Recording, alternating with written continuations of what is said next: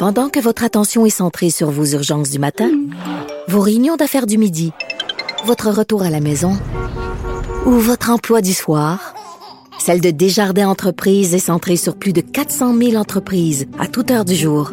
Grâce à notre connaissance des secteurs d'activité et à notre accompagnement spécialisé, nous aidons les entrepreneurs à relever chaque défi pour qu'ils puissent rester centrés sur ce qui compte, le développement de leur entreprise.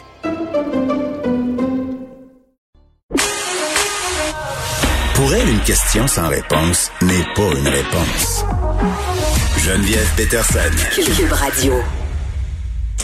Bon, euh, il y a un auditeur qui nous écrit et c'est un commentaire qui revient assez souvent. Euh, il nous dit par rapport à cette discussion qu'on a eue avec Varda Etienne sur les artistes qui partagent leur vie sur les médias sociaux quand tout va bien, des artistes nourrissent la bête, mais quand leur vie va moins bien, là, c'est pas la même affaire. Les gens sont curieux, mais c'est vrai quand même. On est victime parfois, puis quand je dis on, je parle pas de moi là, je parle des gens en général. Quand on, quand on partage des événements heureux, notre vie, ça nous dérange pas parce qu'on a bien des commentaires positifs. Justement, on a des likes, on a des t'es belles, on est ah c'est beau de vous voir, mais quand on se sépare, quand on est malade, quand ça va mal, là tout à coup, on voudrait pas avoir euh, le pendant euh, justement plus négatif c'est un diable qui mord sa propre queue. Moi, c'est c'est c'est ce que j'en retiens. C'est une véritable boîte de Pandore. Et honnêtement, on n'est plus trop capable de refermer le couvercle, même si des fois on en aurait bien envie. On parle de chiens, euh, de hausse de cas de morsure de chiens. On n'a pas de chiffres très, très précis, mais des vétérinaires et des experts du monde canin ont fait une sortie pour dire qu'il y avait nettement une hausse euh, et la pandémie, évidemment, n'est pas étrangère à cela. On en parle avec le docteur Lucie Hainaut, vétérinaire du réseau Passionimo. Docteur Hainaut, bonjour. Bonjour, Madame Peterson. Est-ce que ça vous surprend, docteur Hainaut, qu'on ait euh, tout à coup, après quelques mois de confinement, une hausse de morsure des de chiens? Plus ou moins. D'un côté, on n'a pas été informé, puis habituellement, on reçoit ce genre de communiqué-là de l'Ordre des médecins vétérinaires ou de l'association. On a euh, comme une vigie qui est faite pour nous. Moi, j'ai pas vu euh, qu'on a été informé de ça. D'un autre côté, j'ai jamais vu autant de nouveaux animaux dans les familles hmm. que depuis le début de la pandémie. Donc, on se trouve à avoir euh, des nouveaux propriétaires pour qui c'est le premier animal de compagnie. Hmm. On s'est aussi trouvé à avoir plus d'animaux dans les rues. En souvenez-vous, au début du confinement, j'ai jamais vu marcher autant de chiens en face de chez moi. On dirait que tout le monde profitait euh, de l'arrêt pour aller promener son animal dehors. Donc, plus de chiens dehors, plus d'exposition, plus de nouveaux animaux dans les familles, euh, ben, plus de chances aussi d'être mordu. Parce que les dernières statistiques que moi j'avais lues, c'était avant la pandémie, c'était que dans les cas de morsure, dans 38% des cas, c'était le chien familial qui mordait. OK? Et la grande majorité des morsures étaient sur les jeunes enfants qui sont moins capables de détecter les signes de stress du chien. Ou quand le chien dit là, je suis tanné, les jeunes enfants le voient moins. Hmm? Donc, tout ça mis ensemble, le confinement, les familles réunies dans des espaces plus restreints avec un nouvel animal, hmm. ça me semble plausible qu'il y a eu plus de cas de morsure. Oui, puis les enfants euh, ne vont pas à l'école, donc peut-être jouent plus euh, avec leur chien pendant la journée et ignorent justement ces signaux-là. Quels sont-ils, docteur Hainaut, ces signaux? Parce que dans l'imaginaire populaire, un chien qui va mordre, c'est un chien qui grogne ou un chien qui jappe, mais il y a toutes sortes d'autres signaux qui peuvent nous mettre la puce à l'oreille. Oui, et qui arrive bien avant. Il y a aussi tout le changement de routine hein, dont vous parlez. Les chiens sont habitués d'avoir un break pendant que la famille n'est pas là, que les enfants sont à l'école ou à la garderie, que les parents sont absents. Hmm. Les chiens se reposent. Hein? Donc, un chien plus. Ils prennent un break de nous? Ben, ils prennent un break, ben oui, ils dorment toute la journée. Ça fait partie de leur routine. Moi, je le vois, hein, le week-end, mes animaux s'endorment bien plus tôt que euh, la semaine parce qu'ils n'ont pas eu justement la grosse sieste de l'après-midi. Donc, on voit ça. Donc, des animaux comme nous, plus fatigués, peuvent être plus impatients. Et pour revenir à votre question, les signes sont nombreux. Par exemple, un animal va tenter de s'en aller la plupart du temps. Donc, devant quelque chose qu'il ne veut pas vivre, éviter. C'est le premier réflexe. Je veux pas vivre ça, je veux m'en aller. Hein? Mais encore faut-il qu'il ait l'occasion de s'en aller. Donc, c'est la première chose. Après ça, on va avoir des signes plus subtils, mais une hyper-vigilance. On va le voir, les yeux, la tête qui baisse, ils veulent pas regarder dans le fond, la menace, ce qu'ils perçoivent comme une menace ou comme un stress. Ils vont se les babines. On peut aussi avoir juste un animal qui alerte, tu la respiration rapide, la bouche ouverte, alors qu'il n'y a pas chaud, là. C'est juste du stress. Un animal qui baille alors que c'est pas euh, pour le dodo, là. Il baille alors que c'est pas approprié. Des fois, on va le voir en consultation, ça. Beaucoup, beaucoup, le léchage des babines, là, ça, c'est, c'est une fois que vous allez être informé de ça, vous allez toujours le voir en signe Ce sont les signaux d'apaisement. D'apaisement. Ils disent là, j'aime pas ce que je vis présentement. Hmm. Et c'est à l'humain qui est responsable de cet animal-là d'être attentif et de soustraire l'animal au stress pour pouvoir lui faire vivre cette situation-là plus positivement. Non? Parce que si on oblige le chien à vivre le stress, moi je compare tout le temps ça, par exemple, à quelqu'un qui aurait peur des araignées. Est-ce qu'on va l'aider plus à vivre sa peur des araignées en le pitchant dans une salle pleine, pleine d'araignées ou plutôt en y allant plus graduellement? OK? Et puis, cette personne-là, là, si on reprend mon exemple d'araignée, est-ce que cette personne-là, dans sa salle pleine d'araignées, de grosses tarentules, est-ce qu'elle va pouvoir apprendre quelque chose de nouveau ou bien le stress va faire qu'elle n'est pas capable de se concentrer? C'est la même chose pour le chien. En situation de stress, ils ne peuvent pas apprendre quelque chose. Par exemple, un chien qui a peur des autres chiens quand il se promène sur la rue avec lui, hmm. puis chaque fois qu'il voit un autre chien qui devient agressif, il jappe, il met ses oreilles par en arrière, il n'est pas confortable oui, puis nous, avec notre réaction aussi, euh, parce que moi, je vois souvent des maîtres qui se promènent sur la rue et quand ils rencontrent un, autre chien puis que leur chien est réactif, euh, ils vont avoir tendance à tirer sur la laisse, donner des coups, dire non, donc augmenter le climat de tension au lieu de faire une association positive. Mais c'est très juste parce que si tu as peur des araignées, chaque fois que tu vois une araignée, je te donne une tape en plus. C'est ça que ça aide pas. sur ton cou. Mais là, tu vas encore plus associer l'araignée à la douleur.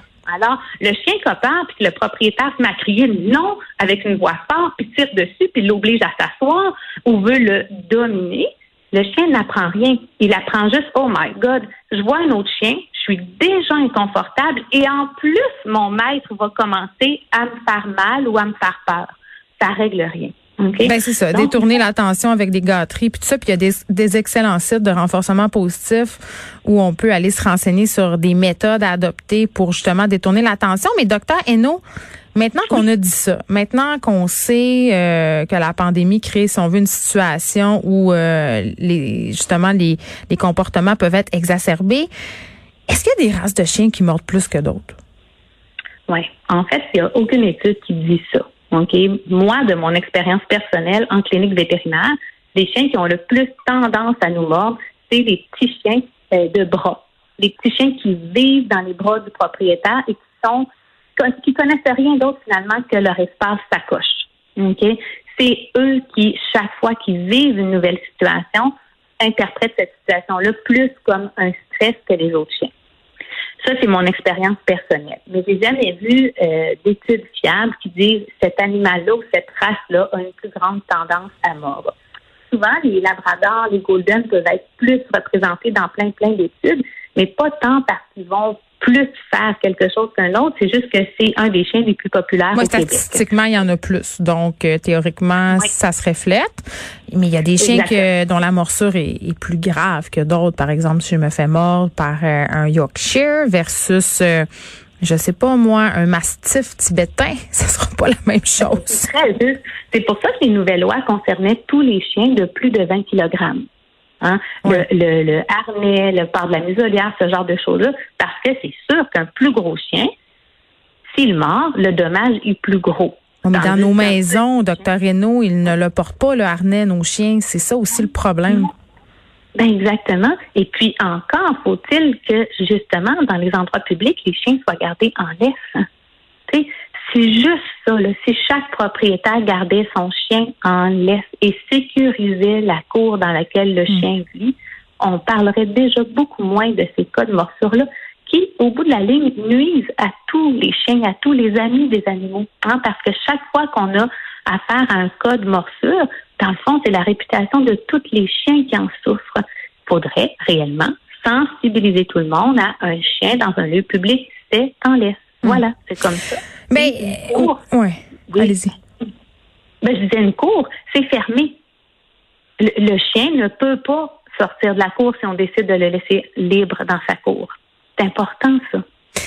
Tantôt, je discutais à l'émission de Benoît Dutrisac de cette question-là de l'augmentation euh, du nombre de morsures. Puis je disais, moi, j'irais jusqu'à imposer un permis pour certains types de chiens, ou du moins l'obligation de suivre un cours de dressage pour tous les propriétaires de chiens. Est-ce que ça va trop loin? Est-ce que la possession d'un chien est assez bien encadrée au Québec? On peut aller plus loin. Plus les gens vont comprendre le langage canin, plus les chiens et les humains vont vivre en harmonie. Hein, il y a plus que ça. Il y a aussi il y a des chiens qui sont souffrants, par exemple, et les propriétaires ne le savent pas. Un chien qui a une otite, par exemple, et que quelqu'un s'approche pour lui toucher la tête, mm. pourrait mordre. Pas parce que c'est un mauvais chien, parce qu'il ne s'endure pas. Il est en douleur. Mais c'est lui qui va payer le prix s'il mord quelqu'un, alors que tout ce qu'il exprime, c'est une douleur. Hmm? Donc, il y a aussi de ce genre de morsure-là qui arrive parce que les animaux sont en douleur faut faire attention à ça. Il y a des vieux chiens qui vont mordre parce qu'ils souffrent d'arthrose. Ils aiment leurs enfants avec qui ils vivent. Mais si l'enfant saute dessus, ça fait trop mal. Comme nous, si on avait, par exemple, un membre qui nous fait super mal puis que quelqu'un, pouf, nous saute dessus, on pourrait vouloir repousser plus violemment que ce qu'on aurait fait dans une autre circonstance. C'est oui, des cours, une compréhension du langage canin et aussi des animaux qu'on doivent être examinés par les vétérinaires je pense que si on avait toute cette conjoncture-là, on aurait moins d'histoires tristes. Puis, au bout de la ligne, les chiens, à mon avis, apportent beaucoup plus de bonheur dans la société. Donc, on peut encadrer ça pour que les humains et les chiens vivent en harmonie. En terminant, docteur Hainaut, on a beaucoup euh, dans notre idée qu'un chien qui mord, là, on lit ça souvent là, dans les commentaires sur les médias sociaux, sous les articles où les médias relatent des nouvelles de chiens qui ont attaqué soit leur maître ou des étrangers. Là. Euh, des gens qui pensent qu'un chien qui mord va automatiquement le refaire. Tu qu'un coup qui a goûté au sang, il n'y a plus rien à faire. Ah, automatiquement, non. Par contre, euh, oui, la barrière peut être plus facile à passer une fois que c'est arrivé. Euh, mais là, de dire que c'est un automatisme, non. Je pense pas. Je pense aussi que, je ne sais pas, la première chicane de couple, dans un couple, arrive, puis on fait plus attention, mais à un moment donné, une fois que tu chicanes une fois, ça peut se refaire. C'est un peu mhm. la même chose. C'est un comportement qui peut s'apprendre, mais c'est il faut intervenir avant la morsure. Le chien qui mord, c'est un chien qui a vécu une situation inconfortable ou qui est mal socialisé face à une situation ou mhm. qui interprète mal un signal, qui voit une menace là où il n'y en a pas, ou qui perçoit une proie alors que ce n'est pas une proie. C'est un chien qui a besoin d'une autre éducation. Ben oui, puis je pense qu'on gagnerait tous et toutes à se renseigner comme il faut avant d'adopter un chien, euh, puis aussi euh, à s'attarder à l'endroit euh, où on le prend. Docteur Reynaud, merci de nous avoir euh, accordé ce temps. Je sais que vous êtes occupé, je sais que vous avez des interventions cet après-midi. Docteur Lucie Hainaut, vétérinaire du réseau Parti Animaux, on se parlait du haut, de la hausse, pardon, de cas morsure par les chiens. est-ce que c'est de la faute de la pandémie ou est-ce que c'est pas plutôt de la faute des humains qui comprennent mal le langage canin? Je pense qu'on vient de répondre à cette question-là. Docteur Hainaut, merci.